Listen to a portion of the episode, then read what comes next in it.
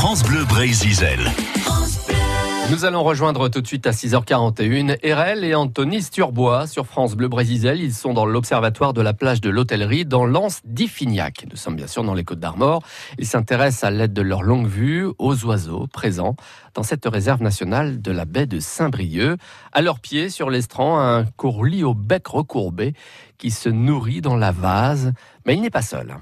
Et donc à côté, tu as le tadante de Belon qui, lui, fait euh, exception la baie, elle est importante pour lui, alors à la fois en hivernage, mais il va se reproduire ici. Parce que toutes les espèces de, de ici, euh, dont je t'ai parlé, à part peut-être le petit gravelot qui peut nicher de temps en temps, euh, il n'y en a aucune qui se reproduit sur la réserve.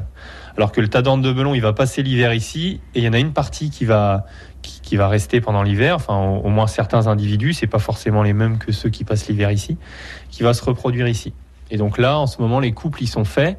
Et les oiseaux, les couples, ils sont en train de longer les falaises. Alors pas là en face de nous, mais euh, euh, c'est ce qu'ils font en ce moment pour les gens qui se promènent sur le GR en fond de baie de Saint-Brieuc. Des fois, ils, voient euh, deux individus qui longent les falaises. Ils sont à la recherche d'un trou dans des falaises limoneuses, des falaises un peu terreuses. Alors des fois, ils réutilisent des anciens trous de lapin ou autres. Et donc une fois qu'ils ont trouvé un trou, la femelle se pose et présente le trou au mâle. Et si ça convient, ça peut prendre plusieurs jours. Si ça convient, ils font leur nid là. D'accord. Mm. Donc c'est une espèce qui est cavernicole puisqu'elle niche dans un, dans un trou. Quoi. Bon, et après, ça n'empêche pas les gens d'emprunter le GR, on les dérange pas trop? Non, non, parce que tu vois, là, regarde, il y a, y, a y a, des haies hein, le long du GR. En général, si l'espèce s'installe, c'est qu'elle n'est pas dérangée.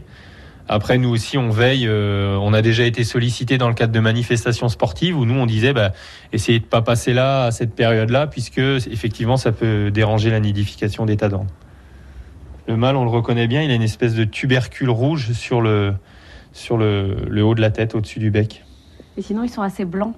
Ils sont assez blancs, ils ont une, espèce de ceinture euh, orange qui entoure le poitrail et qui se finit dans le dos. Et puis ils ont des traces un petit peu noires, euh, enfin des, des, bandes noires dans le dos.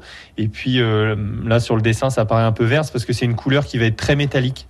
La tête aussi paraît noire, mais en fait avec les reflets du soleil, on peut voir des bandes vertes comme on le verrait sur une, sur une pie par exemple. Et la femelle, donc du coup, elle a un bec qui est un petit peu plus terne, elle n'a pas ce tubercule, mais par contre, on est capable euh, de reconnaître la plupart des femelles quand on fait des études sur la reproduction, puisqu'elles vont avoir des bandes blanches qui leur sont euh, caractéristiques. Il y en a certaines qui vont arborer une sorte de sourire, il y en a d'autres qui vont avoir une goutte autour de l'œil, et donc on est capable de, reconnaître euh, certaines femelles assez précisément. Pour nous, c'est important parce que ça, ça nous permet, par exemple, de travailler sur de la survie de jeunes poussins parce qu'on est capable, on a la certitude de suivre la même femelle du début à la fin de la reproduction.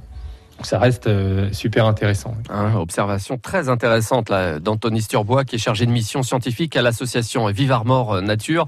Anthony, qu'on retrouvera très volontiers hein, demain à la même heure avec Erel dans la réserve nationale de la baie de Saint-Brieuc.